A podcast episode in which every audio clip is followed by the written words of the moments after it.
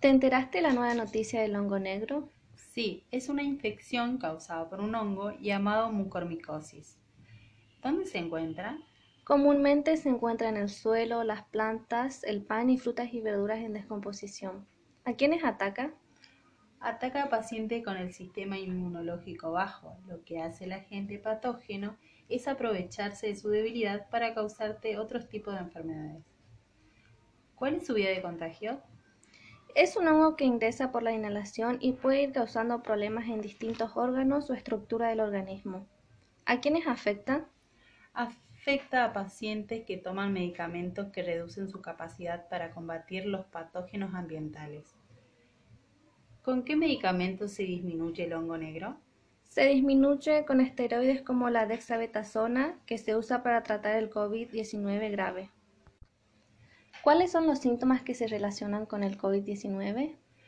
Los síntomas son dolor de cabeza, dolor de pecho y dificultad para respirar.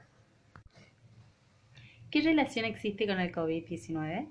Ambos atacan a pacientes con diabetes descontrolada, trasplantados, enfermos graves de cáncer y personas con defensas bajas. ¿En qué país se detectan? En Reino Unido, Francia, Brasil, México y Uruguay.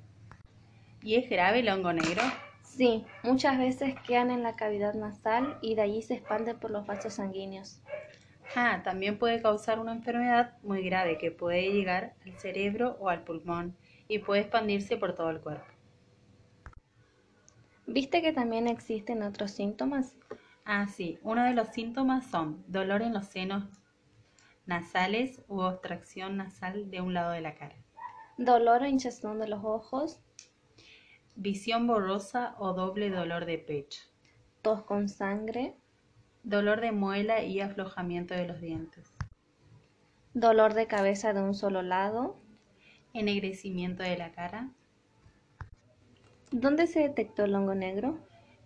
México detectó su primer caso de, hongo negro llamado mucormicosis. Es una infección previa a la pandemia que no está relacionada directamente con el COVID-19.